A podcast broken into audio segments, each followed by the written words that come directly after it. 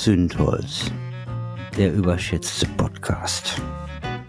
Produziert von Marc Raschke und Lisa Müller, die Direktorin. Es gibt ja so viel, über das man mal reden könnte, zum Beispiel über völlig überlaufene Kinderstationen gerade, denn die melden tatsächlich wieder Notstand und da ist noch nicht der Herbst jetzt, der ja bald kommt mit RSV wieder und so. Wir könnten auch über die Brände reden, die es gerade überall gibt, Kanada, Griechenland und so weiter. Aber es gibt ja auch in dem Sinne keinen wirklichen Klimawandel äh, oder eine Klimakrise. Also ist alles ziemlich gaga, aber wir haben uns mal wieder ein paar Themen rausgesucht, die aus unserer Sicht auch brennen. Und damit willkommen in der wöchentlichen Portion Depression. Ja, genau. in der Selbsthilfegruppe, die wir uns hier Zündholz genannt haben. Nein, wir wollen einfach wieder gucken, wo zündelt's, wo, wo brennt's, wo ist es viel Rauch um nichts. Und haben dafür unter anderem natürlich auch wieder einen Spezialgast, der mhm. dann in der mhm. nächsten Woche auch wieder entsprechend seine ganze Folge kriegt. Und das ist eine Wiederholungstäterin, denn mhm. Es ist Dr. Judith Bildau, die Bestseller-Autorin des ja, Taschenraschkes. genau. Eben. Vor allen Dingen, also ihre Folge, die jetzt äh, vor wenigen Wochen war, war auch mit einer der besten, die wir bislang so hatten, auch was die Reichweite angeht, weil sie aber auch wirklich Themen anspricht und jetzt speziell, was sie jetzt ansprechen wird, wird, glaube ich, auch mega viele interessieren. Genau. Also das erste Mal war es ja mehr so ein bisschen allgemein zum Thema Frauengesundheit und diesmal geht es speziell um Arbeitgeber, was die tun können für ihre Mitarbeiter, Unternehmen, äh, wenn Frauen zum Beispiel in den Wechseljahren sind. Und da gibt es ganz kleine Maßnahmen bis hin zu ganz großen Maßnahmen. Ein Spektrum, das mir persönlich vorher wirklich überhaupt nicht bewusst war. Ja, und wenn man das dann auch so hört, so Wechseljahr, was ist so ein Quatsch und so, jetzt ja. sollen wir uns damit auch noch beschäftigen. Was soll man da jetzt noch so tun? Und, genau, und übermorgen wollte eure Berufs noch pink äh, ja. markieren dann, aber. Aber da gibt es ja echt so leichte Methoden wie einen Ventilator aufstellen, wenn man Hitzewallungen hat. Also deshalb, das ist alles kein Hexenwerk, wird nur noch nicht wirklich berücksichtigt. In Großbritannien sind die da schon viel, viel weiter. Aber all das und noch mehr wird sie uns erzählen. Und jetzt würde ich sagen, starten wir in die Kategorien. Wer zündelt denn da? Was ist eigentlich aus der Elterngelddebatte geworden? Das wurde ja vor einigen Wochen ziemlich hoch und runter diskutiert. Irgendwie ein bisschen still geworden, oder? Ja, war ja Urlaubszeit. Ah ja, stimmt, genau. Menschen haben äh, Bilder von sich am Strand und vom Hotelpool gepostet. Ja, Gott sei Stelle. Dank, ne? Hat ja. das Geld doch noch für gereicht. Ja, eben, an dieser Stelle einen schönen Gruß an manche Initiatoren solcher Petitionen. Aktuell, das Bundeskabinett hat die Kürzung schon abgesegnet, bewilligt. Und diese Petition, diese gigantische, die soll am 9. Oktober in den Petitionsausschuss gehen. Das ist tatsächlich der Lauf der Dinge. Also das ist jetzt gar nicht so unüblich und auch mit dieser Zeitverzögerung, ne, weil das ja auch mal dieses, man regt sich dann immer sofort und will eigentlich jetzt die Lösung und nein, das dauert halt alles ein bisschen länger. Die, die Mühlen malen da sehr langsam. Aber ich sag mal so, wir können Wetten abschließen. Also mich würde es sehr wundern, wenn diese Petition tatsächlich eine Wirkung erzielt. Denn natürlich war wieder das altbekannte Spiel zu hören. Herr Lindner als er die Petition dann gehört hat, gesagt, ja, man könne ja nochmal drüber reden, was eigentlich nur hinhalten ist. Ja. Er wird natürlich nicht darüber reden. Die Aufmerksamkeit war es, warum er so reagiert hat. Da wollte er sich als Macher darstellen, obwohl er ja derjenige ist, der das auch so gemacht hat, dass ja. das jetzt gekürzt wird.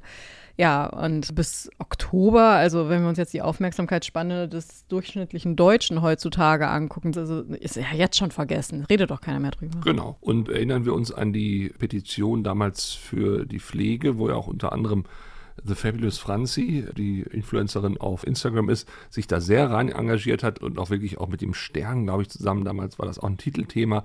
Also die haben da, glaube ich, 500.000 Unterschriften hm. gesammelt das war eine der größten, wenn nicht sogar die größte Petition, die überhaupt mal in Deutschland so eingereicht wurde. Und was war? Es gab diesen Petitionsausschuss. Herr Spahn war, glaube ich, sogar anwesend, hat das dann überreicht bekommen, hat dann ein bisschen was erklärt, gekichert und ist dann gegangen.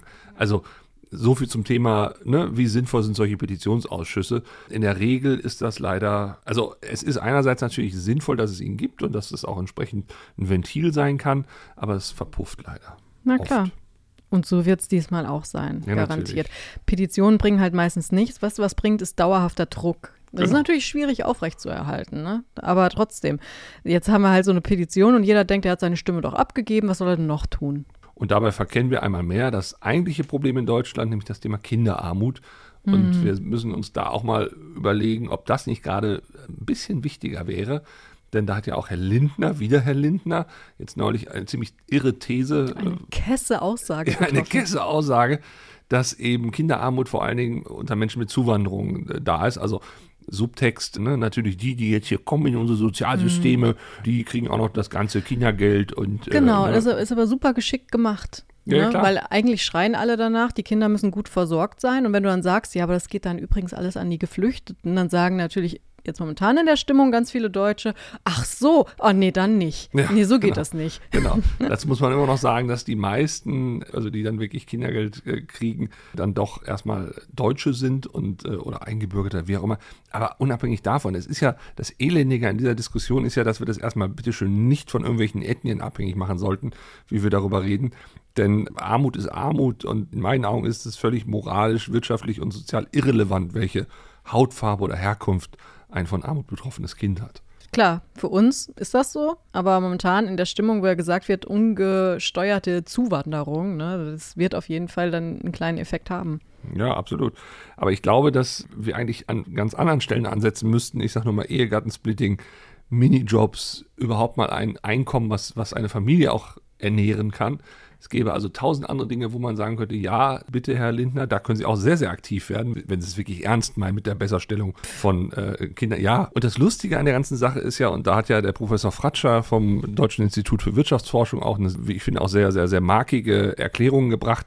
Unter anderem hat er nämlich gesagt, es ist gar nicht so, dass jetzt so viele Deutsche, also ich finde das mal so Deutsche und nicht Deutsche und so, ja, ja es ist jedenfalls nicht so, dass so viele deutsche Kinder jetzt plötzlich in die Mittelschicht aufgestiegen sind, weil sie alle plötzlich reicher wurden. Nein, es kamen eben durch die Geflüchteten noch ärmere Menschen dazu, sodass dann statistisch gesehen einfach das Durchschnittseinkommen sank und Armut wird ja nach diesem Durchschnittseinkommen berechnet. Ich glaube, es sind 60 Prozent oder so des Durchschnittseinkommens. Wenn du da drunter liegst, giltst du als arm.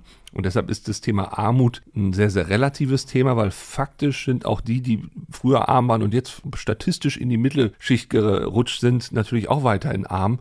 Und man muss eben auch ganz klar sagen, dass die Mittelschicht nach wie vor in Deutschland schrumpft. Und das ist ja auch das Problem. Da könnte sich Herr Lindner mal mit beschäftigen. Aber was macht er? Er haut auf die Kinder von Geflüchteten. Ja, das ist ja auch einfacher, als sich einen Plan zu überlegen. Ja, aber alles in allem zeigt uns das, dass wir da auch wieder gerade bei so einem sensiblen Thema, und ich meine, da müssen wir uns ja auch mal fragen, warum, warum wird denn für Kinder und für Tiere wird doch immer irgendwie was gespendet und gesammelt und gesucht und ne, macht doch jeder. Ja, klar. Ausgerechnet da, wenn es dann um Realpolitik geht, da fallen die dann hinten runter und wir machen nichts mehr für die. Genau. Und umgekehrt, ne, für Ältere und Senioren und so weiter, da hat die Gesellschaft keinen Blick übrig, weil das will man auch nicht sehen und oh, die sind ja alt und so. Und ausgerechnet für die macht man jetzt Politik. Genau.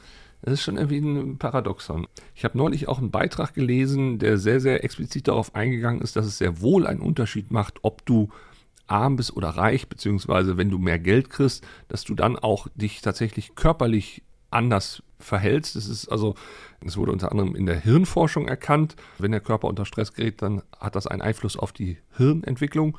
Und das kann sogar bedeuten, dass dann weniger graue Hirnmasse sich entwickelt bei Kindern. Und deshalb ist es schon eine ziemlich konkrete Auswirkung, wenn Eltern mehr Geld zur Verfügung haben. Ne? Und die werden jetzt auch nicht alle saufen gehen sofort. Das ist ja auch immer so dieses ne, bösartige, von wegen alle, die arm sind, äh, wenn die ein bisschen mehr Geld haben, dann saufen die sofort. Achso, was machen Reiche mit ihrem Geld? Also? Ja, eben genau. Was, was, was, was machen Welche die? Droge nehmen die Koksen die dann oder was? Ne? So. Nee, aber ich fand es sehr bemerkenswert, dass, sie, dass wissenschaftlich bewiesen ist, dass Eltern, die dann ein bisschen mehr Geld haben, dass sich das auch positiv auf die Kinder auswirkt, auf die körperliche Entwicklung von Kindern, weil eben weniger Stress zu Wer ist. hätte das gedacht, ja. wenn man sich keine Sorgen machen muss, dass man mehr Zeit für was anderes hat, für positive Gedanken. Und außerdem schämt man sich ja dann auch dafür in der Schule zum Beispiel. Ne? Da wird ja auch noch äh, viel gemobbt und sowas Absolut, unter Kindern. Ja. Und äh, das macht ja auch was mit dir. Das überlagert dich ja auch. Ja, ja. Du musst ja ständig überlegen, wie du dich darstellst. Aber ich finde es halt so traurig, was da für ein Weltbild hintersteckt. Und klar, von der FDP nicht anders zu erwarten, dass alle, die, die arm sind, auch irgendwie doof sind und irgendwie es auch nicht hinkriegen im Leben. Also der Markt würde ja regeln, wenn sie irgendeine gute Idee hätten. Genau, ne? genau, stimmt, ja. Die sind halt nur einfach doof, weil der Markt, der macht das schon. Ja, hätten ja. sie mal ihr Hartz IV in Aktien angelegt. Ne? Genau, anstatt in Zigaretten. Ah, also ist doch, ist doch total verrückt. Ja, ja das Feuer am Lodern halten, ja, ähm, also indem man reinbläst, ja. Wenn wir jetzt semantische Felder haben, das, lodert das Feuer gerade bei, bei den Klimaklebern. Die, die ganze Bevölkerung ist sozusagen mittlerweile lichterloh in Flammen. Da hätten wir es wieder, eine größte Erregung ohne einen Effekt fürs Klima. Die letzte Generation ist kein Deut besser als die Taliban. Oh. Was meinst du, wer das gesagt hat? Also wie ich unser Land kenne, war das mit Sicherheit irgendeiner aus der Union inzwischen. Also CDU, CSU oder irgendwie sowas. Also AfD, klar, von denen würde ich es auch erwarten, aber Der CSU-Politiker Florian Hahn. ja, guck, siehst du. Also, Ist das nicht großartig? Und was ein Vergleich, ne? ja, ja. Und wenn man sich überlegt, wie Deutschland in Afghanistan versagt hat, dann auch noch den Vergleich zu twittern. Also äh, ganz ehrlich, also ich, ich, ich weiß nicht, was das. Also manchmal denke ich, da sind Kinder am Werk, aber, aber, aber, aber jetzt nicht im positiven Sinne, sondern wirklich, also infantile, ganz schlimm. Also, ja, aber ist das nicht großartig? Weil, also, es ist furchtbar, Entschuldigung. Äh, Ich mache mal so gerne Gesellschaftsstudien. Ja. Und dann finde ich immer irgendwas ganz spannend.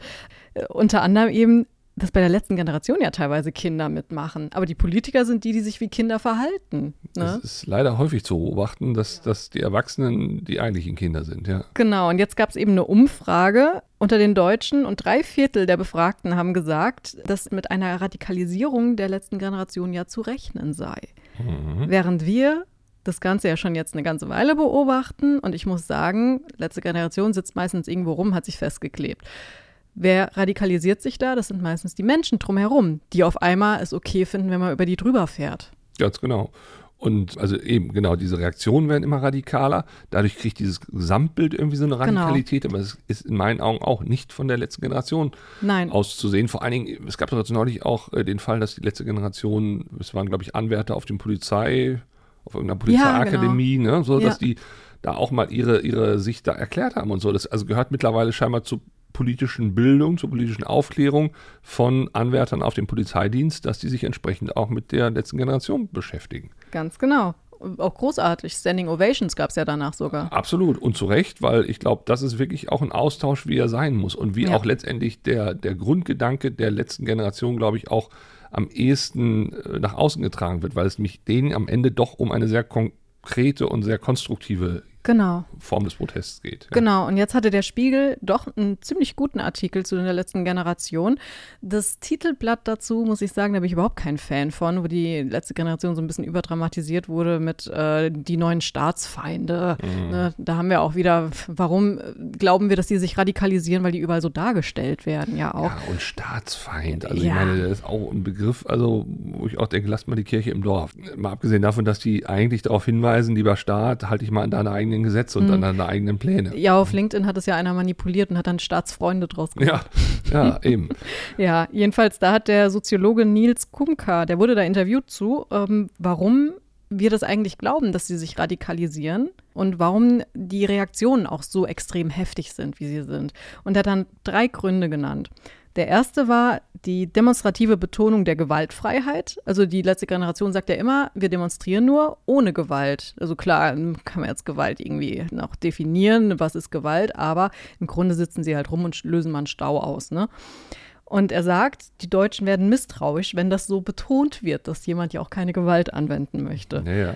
Das sagt dann auch sehr viel über die Deutschen aus, ne? die sich einfach gar nicht vorstellen können, dass da was Ja. einfach mal gewaltfrei passiert. Ich meine, gut, gibt natürlich jetzt bestimmt viele, die jetzt sagen, Moment mal, aber die setzen sich da hin und dann kommt die Polizei oder der Rettungswagen nicht durch, weil es keine Rettungsgasse gibt und so. Das hat aber in erster Linie was damit zu tun, dass die Leute, die dann in der Schlange stehen, keine Rettungsgasse können. Ja, aber das ist auch großartig, weil das ist schon so alt, dieses Vorurteil jetzt. Also in, ne, die Ja, sind ja klar. schon eine ganze Weile dran. Und das hält sich. Ja. Es wird immer wieder gesagt, ja, aber der Krankenwagen kommt nicht durch. Und das Ja. stimmt überhaupt nicht. Die Eben. achten sogar darauf, dass sie sich richtig festkleben. Eben. Und wie oft kommt ein Krankenwagen nicht durch, weil per se keine Rettungsgasse gebildet wird, egal was da vorne für eine Ursache ist, Ja. meistens ja irgendwelche Unfälle oder auch zugeparkte Autos in Wohngebieten. Also das ist so ein fadenscheiniges Argument. Aber es hat halt eben durch die Lobby, die das, äh, die da quasi gegengeschossen hat, hat sich das echt eingebrannt in die Ja. Gehirne der Menschen. Der, jedenfalls der zweite Grund sei die Erfolgslosigkeit. Also es gibt halt so ne, diese Diskrepanz zwischen den Maßnahmen, die die Klimaaktivisten fordern und dass der Staat einfach nichts tut. Also sie haben keinen Erfolg. Deswegen würden die Menschen es sogar verstehen, wenn die jetzt langsam aggressiv werden würden. also, Ja, ja, ich sage ja, das ist, das ist eigentlich, also die, ne, dass man das alles so denkt, ist eigentlich eher eine Aussage über das deutsche Volk als über die Klimaaktivistinnen, denn die wie gesagt, sitzen da nur, aber die, die, die Projektion, was man Genau. da als rein interpretiert, das kommt von denen, Ja. die vielleicht insgeheim so denken. Weil man sich selbst denkt, boah, ich hätte doch einen Frust Genau. dabei. Also un- unbewusst denkt wahrscheinlich. Ja. So, und drittens, der Zwang der medialen Neuerung. Ne, wir wissen, unsere Ja. Aufmerksamkeitsspanne ist ja auch sehr gering und wir sind eben als Menschen auch einfach darauf programmiert, über Veränderungen zu sprechen, wenn irgendwas anders ist. Es passiert hier aber einfach nichts Neues. Ja. Die kleben sich weiterhin fest. Ja gut, manchmal sprühen sie dann so einen, so einen Privatchat voll mit orangener Farbe, aber ansonsten passiert halt eigentlich nicht viel. Und deswegen unterstellen wir dem Ganzen einfach eine Entwicklung, weil wir sagen, oh, oh, oh, da wird sich aber was tun demnächst. Ja. Das klingt für mich alles so ein bisschen buddhistisch fast. Also nach dem Motto, ne, die sitzen da und machen nichts weiter. Klar, kann man jetzt natürlich sagen, ne, ist das wirklich äh, so harmlos? Also ich kann mir auch nicht vorstellen, dass es da nicht, also in jeder Organisation gibt es ein paar Chaoten, die es auch Klar. ein bisschen radikaler betreiben. In jeder Bewegung, ja. genau, in jeder Bewegung. Ich meine, das sind so 10 Prozent, die die ganze Bewegung runterreißen können. Genau. Aber das muss man eben auch wirklich fein differenzieren. Und es gab dort auch in Berlin eine Richterin oder ein Richter, die haben gesagt, dass äh, eine, die da eigentlich verurteilt wurde, jetzt freigesprochen wurde, weil sie hat sogar gestanden, dass sie das, was, was da vorgetragen wurde, dass das tatsächlich auch alles so passiert ist. Aber das Gericht hat eben gesagt, das ist aber kein Grund für eine Verurteilung. Naja, auf jeden Fall, das Ganze zeigt uns, also wir lassen uns von den Medien natürlich aufhetzen, aber es hat auch ganz viel mit uns selbst zu tun, mit dem, was wir eigentlich erwarten von so einer Organisation. Und die müssen doch jetzt radikal werden, weil es bringt ja alles auch nichts. Und es sagen ja auch immer alle, ich finde richtig, wofür die stehen. Aber die Maßnahmen finde ich nicht in Ordnung, ne? weil das bringt doch nichts. So, Ja. und wenn du denkst, es bringt doch nichts, dann müssen die doch auch erkennen, dass es nichts bringt und dann werden die vielleicht irgendwann radikal. Wobei ich immer noch denke, das bringt sehr wohl was, nämlich Ja. genau das, was sie brauchen, mediale Aufmerksamkeit. Und das ist in der heutigen Mediendemokratie Gold. Ich finde es aber auch so, so schlimm, dass man sagt, das bringt doch nichts, weil dann verschließen sich die Leute. Ey, was haben wir denn für ein Kindergartenvolk, die dann dickköpfig sagen, nein, ich habe jetzt keine Lust mehr über Klimawandel Das zu reden. stimmt, jetzt bin ich, jetzt bin ich eingeschnappt und gehe auf die äh, Schmolltreppe oder so. Nein, aber es habe ich neulich auch irgendwo gesehen, da gab es Drohnenangriffe auf Moskau. Man sah richtig auch die Bilder, Mhm. wie dann so eine Drohne in so ein Hochhaus dann flog. Und unten liefen Menschen her. Aber die guckten manchmal auch nur wie so paralysiert nach oben, sahen das und gingen so weiter. Also das war so eine komplette Ignoranz und auch so, boah, bloß nicht irgendwie aus dem normalen Leben rausreißen lassen, weil äh, hier bin ich sicher in meinen Routinen. Was da anderes passiert, das, das kriege ich Ja. nicht überein. Ja, also es gibt auch einen ganz tollen Account auf Instagram, den ich gerne mal in den Show Notes verlinken werde, von einer Journalistin, die da unterwegs ist. Und die zeigt halt auch immer wieder Bilder. Und da war auch einmal ein Drohnenangriff auf dem Hochhaus. Und sie hat dann auch immer mal wieder so die nächsten Tage das Hochhaus so gefilmt und die Leute, die davor standen, das war Alltag. Die haben sich kaum getraut, stehen zu bleiben, mal hochzugucken. Das hat mal wer gemacht, aber ist dann auch schnell wieder weitergegangen. Ja, und das zeigt mir halt auch, dass eben diese graue Masse an Menschen, dann im Zweifel auch die Mitläufer, dass die echt sehr, sehr zäh in eine Richtung laufen können. Und da kannst du dann noch mit so viel Argumenten oder mit ne, Appellen irgendwas machen. Die musst du an Emotionen packen. Das mit, mit Sachlichkeit oder mit irgendwelchen Bildern, die da oben passieren, das ist dann im wahren Wortsinn ziemlich weit weg. Und alle sagen ja immer bei den Klimaklebern, ich mag das Wort ja ehrlich gesagt gar nicht, dass wir es jetzt alle benutzen, aber bei der letzten Generation, dass die nicht so viel Angst verbreiten sollen, weil das wird ja lähmen. Aber Angst mobilisiert auch die Leute. genau, also ganz Angst genau. ist doch genau das, womit die AfD die ganze Zeit spielt. Ja, erstmal das und Angst, das habe ich auch neulich gelernt. Der Konservativismus sei ein Angstkult. Er würde Angst vor Fortschritt erzeugen, Angst vor Veränderung im Berufsleben, ne, Angst vor Klimaveränderung und so weiter. Also diese ständige Angst, das ist eigentlich ein Wesenszug des Konservativismus, weil er daraus eben dann die Leute entsprechend triggern kann und, und, und sie auch hinscheuchen kann in Ecken, wo er glaubt, dass Ja. da die Lösung ist. Ja. Ja. Eine interessante Perspektive auf Konservativismus. Strohfeuer. Japan lässt jetzt ja das verseuchte Wasser aus dem Unglücksreaktor Fukushima ab in die Meere. und, Mhm. Juhu. Ja, genau. Und das klang ja im ersten Moment doch so ein bisschen, oh Gott, ey, so früh schon. Und Kein Fisch mehr essen. In die Meere, genau, kein Fisch mehr essen. Ne? China hat auch gesagt, bloß kein Fisch mehr essen. In dem Zusammenhang haben wir mal Reinhard Wagner gefragt und ihn kurz quasi hier in den Podcast eingeladen. Er ist Wissenschaftler, Kernphysiker und mit ihm hatte ich schon auf Instagram mal einen Live-Chat. Er ist da auch unter rein nuklear vertreten. Und ihn habe ich mal gefragt, ist das jetzt wirklich ein Drama, was da passiert? Oder gibt es da nicht vielleicht auch, wenn man das mal ins Verhältnis setzt, ganz andere, viel schlimmere Player, gerade auch in der Region, die ähnliches nur potenziert tun? Und da hören wir jetzt mal kurz rein in dieses Gespräch. Also erstmal herzlich willkommen, dass du das hier auch alles so möglich machst, dass du so schnell zugesagt hast, denn ja, sehr gerne. das Thema brennt ja im wahren Wortsinn seit wenigen Tagen. Also für uns ist es nicht seit wenigen Tagen Thema, sondern seit mittlerweile, ich glaube, sieben Jahren gut. Aber ja, ähm, ja in, der, in der breiten Öffentlichkeit ist es jetzt einmal seit, sagen wir, gut ein paar Tagen oder Wochen wieder thematisch ja. relevant geworden. In der öffentlichen Wahrnehmung ist die Ableitung von radioaktiven Stoffen außergewöhnlicher, als es für Leute ist, die in der Community sind. Tatsächlich ist das aber eigentlich Daily Business. Natürlich nicht in einer Situation wie dieser, jetzt nach einem äh, Kraftwerksunfall und in dieser Menge, aber so das Grundprinzip ist weit verbreitet und eigentlich nicht neu. Ja. Radioaktivität klingt ja immer gleich nach Tod, aber es ist ja an vielen Stellen im normalen Leben auch irgendwie greifbar. Also ich meine, spätestens, wenn du irgendwie im Flugzeug unterwegs bist, kriegst du ja eine ordentliche Menge ab beim Röntgen sowieso, aber auch in vielen anderen Bereichen. Ne? Ich glaube, in Mineralien, in Bergen ist doch auch entsprechend was zu spüren. Genau, also, genau, ja. Ich, ich bringe einfach gerne das Beispiel von einem Krankenhaus. Ja? Also in einem Krankenhaus gibt es üblicherweise auch eine nuklearmedizinische Abteilung. Das heißt, da verwendet man radioaktive Stoffe einerseits zur Diagnose von irgendwelchen Erkrankungen, aber andererseits auch zur Therapie. Und das heißt, da wird den Patienten, den Patientinnen einfach ein radioaktives Präparat gespritzt. Das wird dann entweder zur Diagnose oder zur Therapie verwendet und halt dann einfach vom Körper mit der Zeit wieder ausgeschieden. Und das heißt, diese Ausscheidungen dieser Patienten sind dann natürlich auch radioaktiv. Das heißt, die werden dann gesammelt und abklingen gelassen und werden dann aber sobald sie unter einem gewissen Grenzwert sind, auch wieder über das normale Abwasser entsorgt. Denn da weiß ich auch, dass Krankenhäuser durchaus auch entsprechende Vorrichtungen haben. Da geht dann quasi das, was dann unten rausgeht, nicht einfach in die Kanalisation, sondern das wird dann auch nochmal entsprechend gefiltert und gereinigt und so weiter. Ne? Genau, also das ist quasi das im Kleinformat, was jetzt Thema ist. Ja. Zum Beispiel auch in der Erdölförderung oder wenn man Geothermie macht aus tiefen Gewässern, auch alles, was darauf kommt, ist zum guten Teil radioaktiv. Das heißt, auch da muss man sich überlegen, wie man das quasi dann sinnvoll unterbringt, versorgt oder eben auch wieder geordnet an die Umwelt zurückgibt. Also das heißt, für euch war das jetzt keine Überraschung, dass man nach sieben Jahren schon diesen Schritt wagt oder ist das jetzt nicht vielleicht doch noch ein bisschen zu früh? Das kommt auf die Verdünnung an. Es kommt darauf an, in welcher Konzentration man das abgibt. Ist quasi eine Konzentrationsmenge an Becquerel pro Kubikmeter. Das heißt, eine Anzahl an Zerfälle pro Kubikmeter Abluft oder Abwasser, die quasi als Grenzwert vorgegeben ist und sobald der Wert drunter liegt, kann das abgeleitet werden. Ja. Das heißt, man hat im Endeffekt zwei Möglichkeiten, wie man dazu kommt. Entweder man lässt es so weit abklingen, dass ich weniger Zerfälle pro Sekunde habe, also das radioaktive Zeug zerfällt ja mit der Zeit. Oder, und das ist eben jetzt der Fall, ich verdünne es zusätzlich mit anderen Wässern. Ja.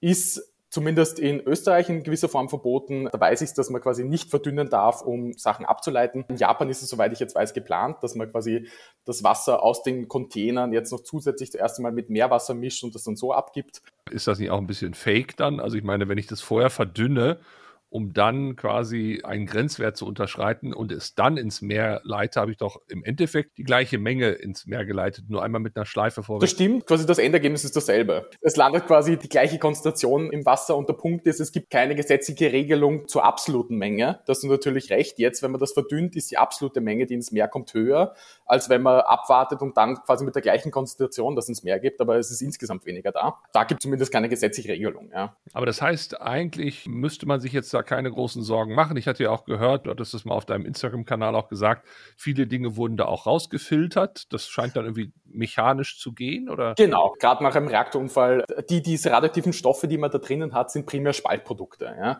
Das heißt, in einem Kernkraftwerk spaltet man ja Uranatome.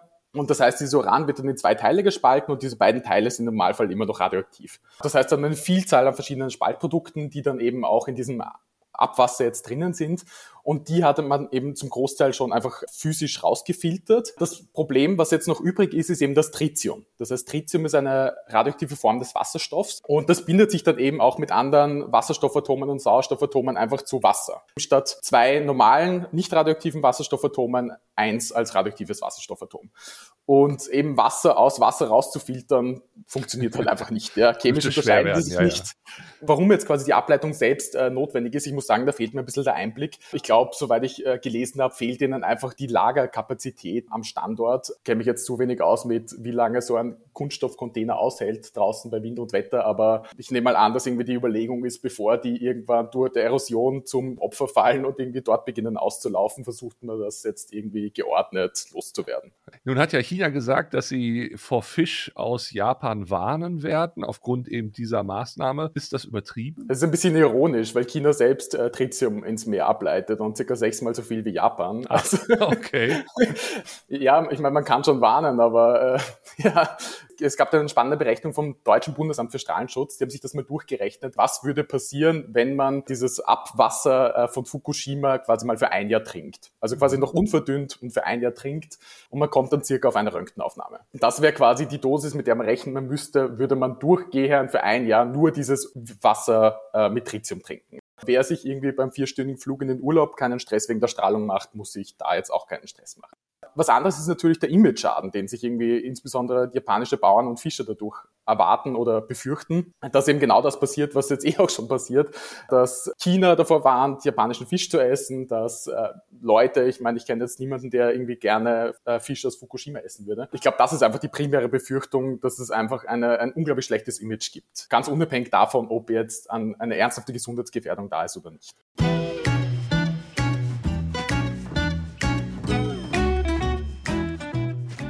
So, wir haben es schon angekündigt, eben im Intro. Und zwar Dr. Judith Bildau ist wieder zu Gast. Marc hat sich mit ihr unterhalten, auf der Dachterrasse in Rom übrigens. Das möchte ich hinzufügen, ja. weil äh, man es vielleicht an der einen oder anderen Stelle hört im Ton. Ja, im Ton hört und äh, ich hoffe, man hört auch nicht das Fließen meines Schweißes, weil es damals auch, ich glaube auch ja, 42 Grad oder so. Ja, da war der Hitzedom gerade in Italien. Das also war echt gaga. Unfassbar. Und wir wollten es eigentlich drin machen wegen dem Ton, aber wir haben es drin nicht ausgehalten. Es ging nicht anders.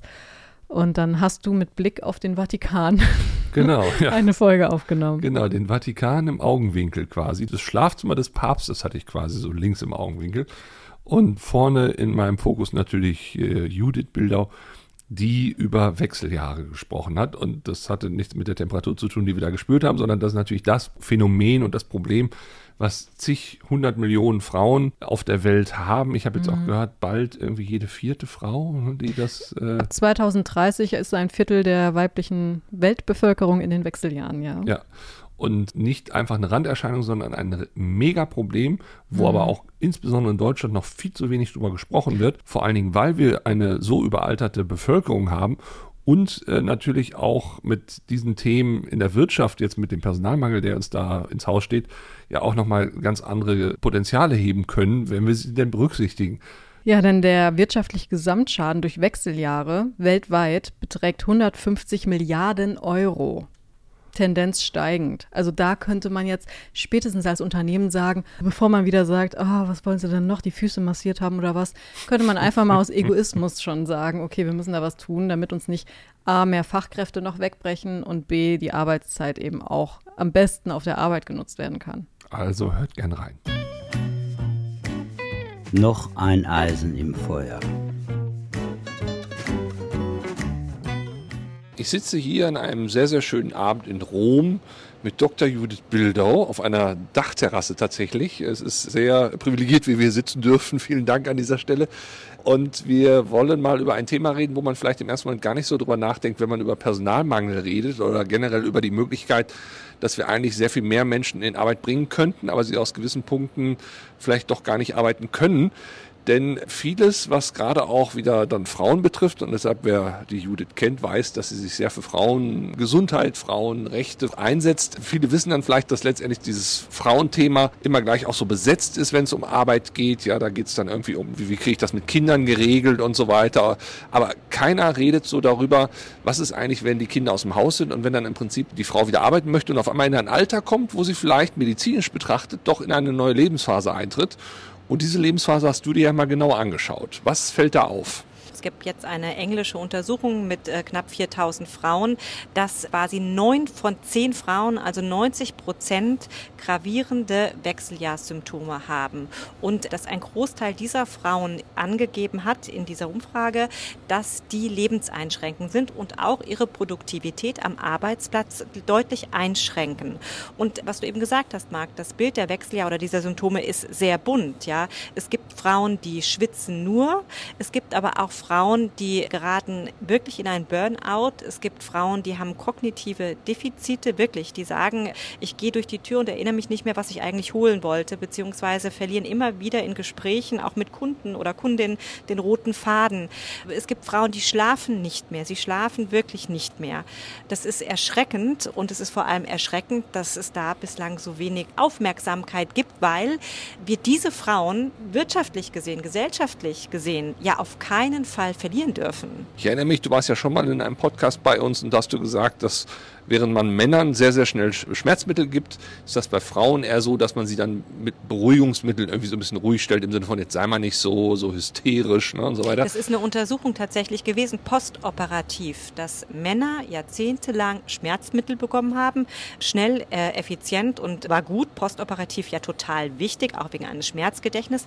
Frauen dagegen häufiger Beruhigungsmittel. Und das zeigt mir ja auch, dass Frauen, also in den Situationen nach einer Operation, aber generell auch, was ihre Symptomatik angeht, immer noch nicht wirklich ernst genommen werden. Und wie schaffen wir es denn jetzt, wenn wir ja wirklich, und da sind wir, glaube ich, alle einer Meinung, dass wir eigentlich uns jede Arbeitskraft irgendwie erhalten müssen, wie schaffen wir es denn dann, diese Menschen A zu erreichen, dass die auch verstehen, was sie da haben, dass das nicht irgendwie so so eine eingeredete Geschichte ist im Sinne von, naja, stell dich jetzt mal nicht so an und äh, na gut, dann bist du jetzt halt ein altes Eisen und dann geh doch wieder zurück an den Herd. Wie schaffen wir es A, diese zu erreichen und B, vielleicht auch so eine Awareness bei den Ärzten zu erzeugen, dass die im Prinzip am Ende verstehen, dass das eine neue Situation ist, die aber auch zu meistern ist. Ja, da gibt es verschiedene Ansatzpunkte. Ich mag jetzt mal drei Ansatzpunkte nennen, die ich für ganz, ganz wichtig halte. Das sind einmal Firmen, Ansprechpartner, entscheidende Personen in den Firmen, dass die wissen, dass nicht bei allen Frauen, aber bei einem Großteil der Frauen, wie wir jetzt aus England eben da äh, sehr plakativ gezeigt bekommen haben, dass das passieren kann. Ja, dass die Überraschung dann nicht so groß ist und dass eben der Chef oder die Chefin, Ansprechpartner, Ansprechpartnerin Nummer eins da adäquat reagiert. Die müssen wissen, wir werden immer mehr Frauen auch im Job haben. Wir brauchen sie so begegne ich meiner Mitarbeiterin, die mit einem drohenden Burnout oder mit dieser Symptomatik zu mir kommt. Ja, also das ist erstmal das Verständnis. Zweite Anlaufstelle oder wo wir einfach Unterstützung brauchen, was genau diesen Bereich angeht, sind die Betriebsärzte und die Betriebsärztinnen. Dass die Frauen nicht mehr weggeschickt werden und äh, es wird ihnen gesagt, na, jetzt schlafen Sie sich mal zu Hause aus oder jetzt kriegen Sie mal zwei Wochen frei oder nehmen Sie mal ein bisschen Johanniskraut oder was auch immer, sondern okay, wir machen einen Hormonstatus oder wir gucken uns das einfach genauer an. Wie ist es denn?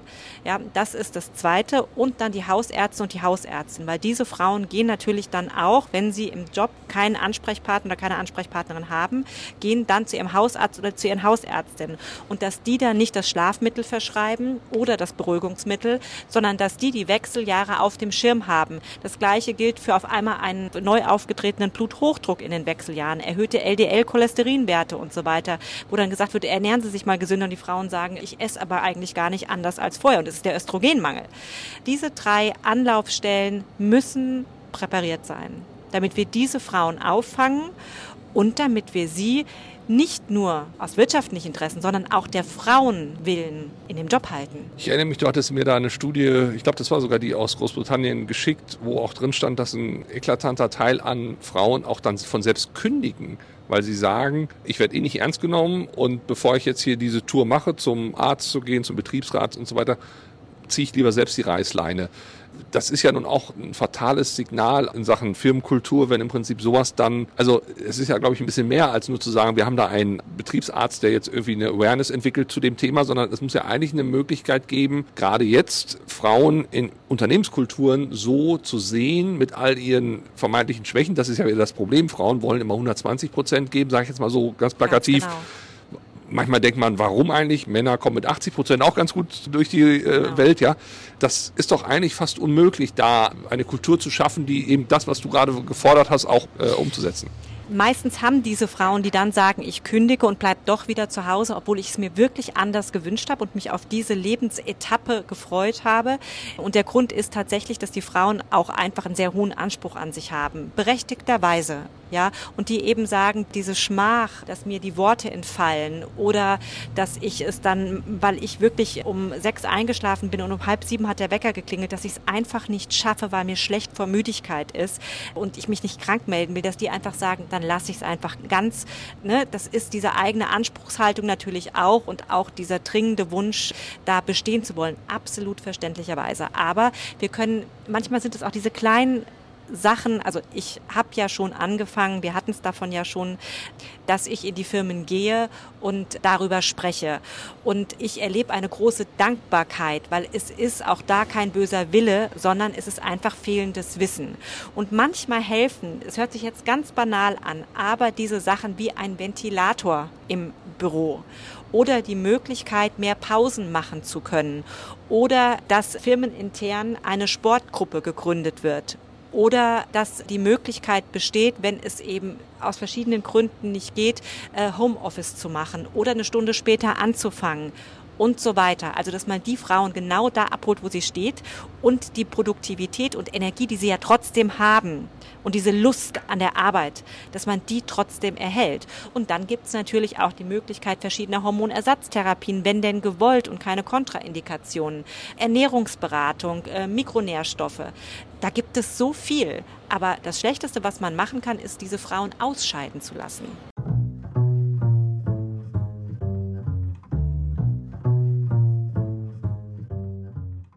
Und das war's schon wieder für die dieswöchige Folge.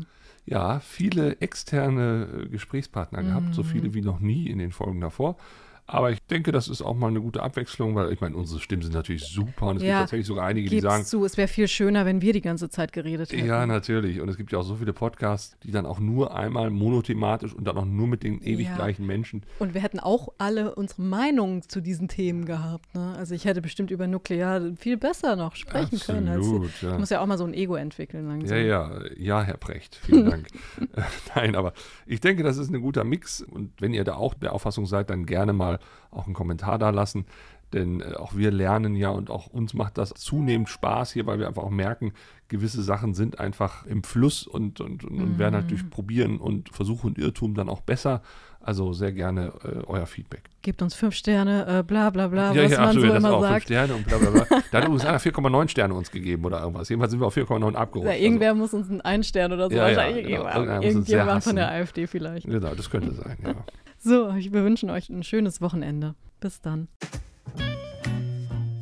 Zündholz, der überschätzte Podcast. Titel gesprochen von Dr. Alexander Risse.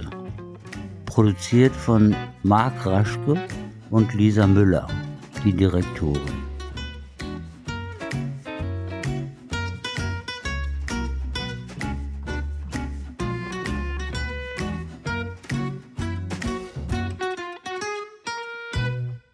Tja, es war wieder sehr lang. Tut mir leid.